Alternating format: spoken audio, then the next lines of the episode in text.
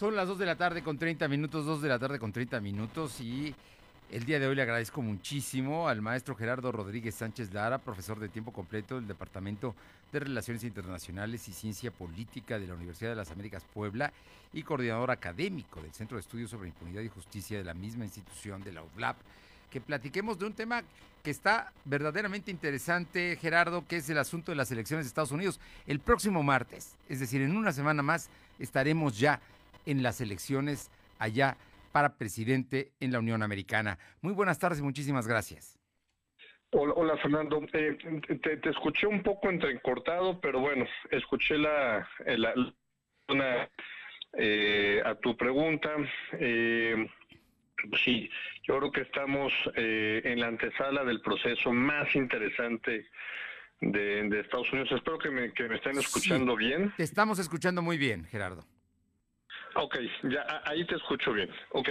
Eh, yo, yo, yo, creo que es el, el, el, escenario electoral más interesante en la historia de los Estados Unidos, porque es una elección atípica en pandemia, donde más de 60 millones de estadounidenses ya votaron, Fernando. 60 a través de a través de correo electrónico, perdón, a través de, correo, normal, a través también de, irse a presentarse a los centros de votaciones eh, anticipados que se instalaron en decenas de estados de la Unión Americana, en donde el presidente Donald Trump pues es claramente el actor eh, más atípico eh, que hemos encontrado en la historia de las elecciones en Estados Unidos y en la vida política de Estados Unidos en el marco de la ratificación de la de la de la jueza para ministra de, de, la Suprema Corte de Justicia de Estados Unidos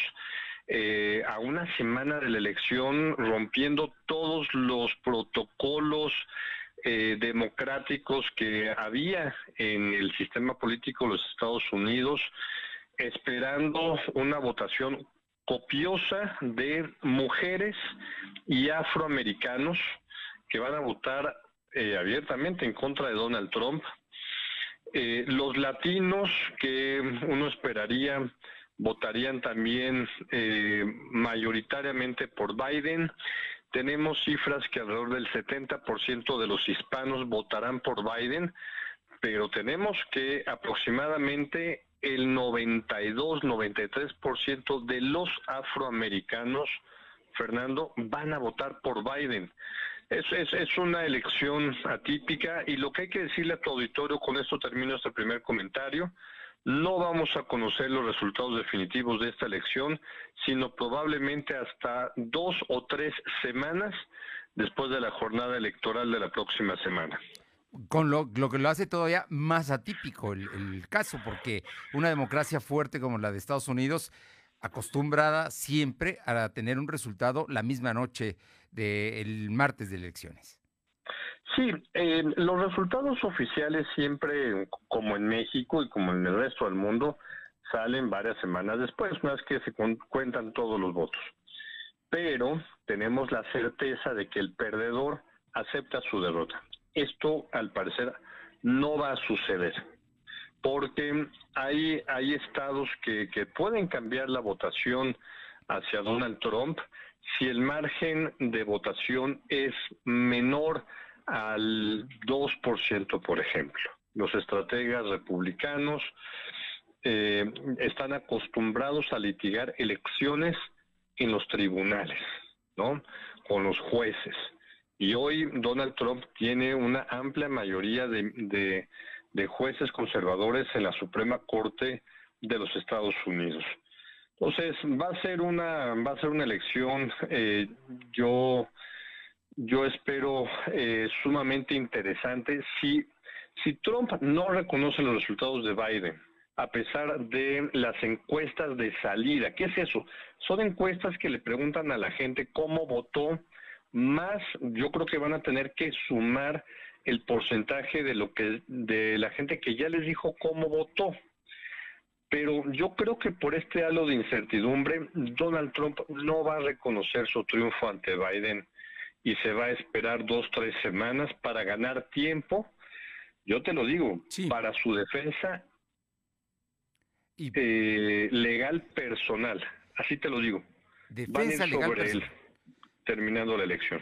Oye, en, este sentido, bueno, y el propio Trump ya, ya votó, ¿no? Estamos ante un hecho insólito, pero además de un personaje de la vida estadounidense que nunca supusimos que fuera a ganar como lo hizo la presidencia y tampoco que llegara a este momento de la reelección en situación incluso muy en contra suya, porque en otros momentos un presidente que se reelige de los Estados Unidos lleva ventaja.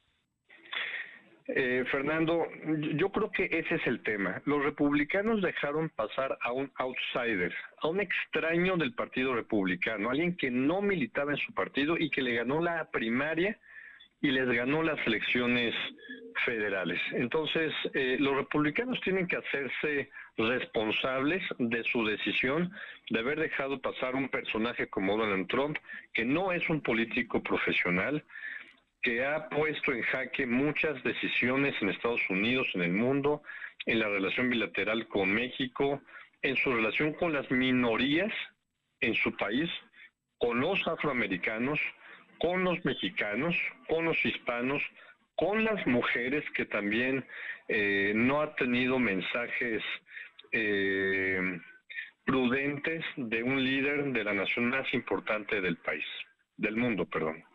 Eh, maestro Gerardo Rodríguez Sánchez Lara, profesor de tiempo completo del Departamento de Relaciones Internacionales y Ciencias Políticas de la UDLAP.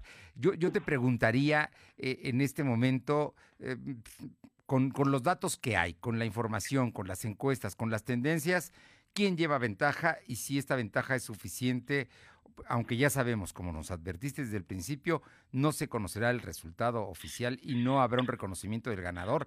Todo parece indicar que así será la noche del martes. Pero, ¿quién lleva ventaja? Joe Biden, según las últimas noticias que vi en Reuters hace media hora, trae una ventaja de siete puntos en promedio de las encuestas a nivel nacional. Pero como tú bien dices, no le alcanza para tener la certidumbre de que va a ganar.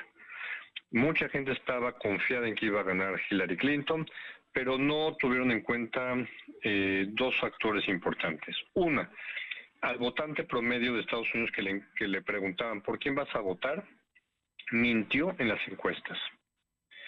Entonces, hay un voto escondido que no sabemos si es que le da pena decir que ya votó por Trump o que va a votar por Trump, ¿no? Sí. Y, y, y, segundo, el tema de la pandemia y del voto anticipado.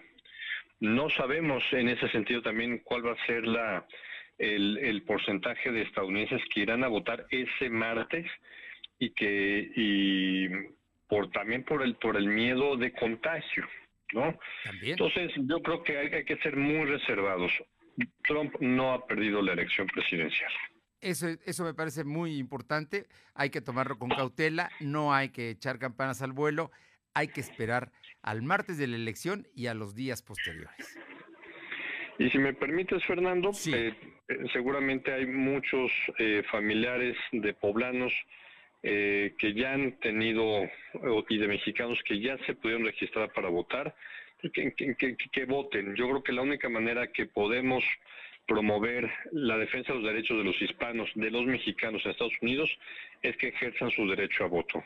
Fernando. Pues yo creo que es una excelente recomendación de tu parte y eh, seguramente la próxima semana estaremos platicando, si me lo permites, para, para ver ya en una evaluación qué pasó con este martes electoral en los Estados Unidos, que es sumamente interesante y como quiera, siempre lo que sucede en Estados Unidos influye en México y en el mundo. Con mucho gusto, Fernando. Te mando un fuerte abrazo. Un fuerte abrazo. Muchísimas gracias el maestro Gerardo Rodríguez Sánchez Lara, profesor de tiempo completo del Departamento de Relaciones Internacionales y Ciencia Política de la Universidad de las Américas Puebla. Además es el coordinador académico del Centro de Estudios sobre Impunidad y Justicia de la UDLAP. Gracias a, a Gerardo Rodríguez Sánchez Lara.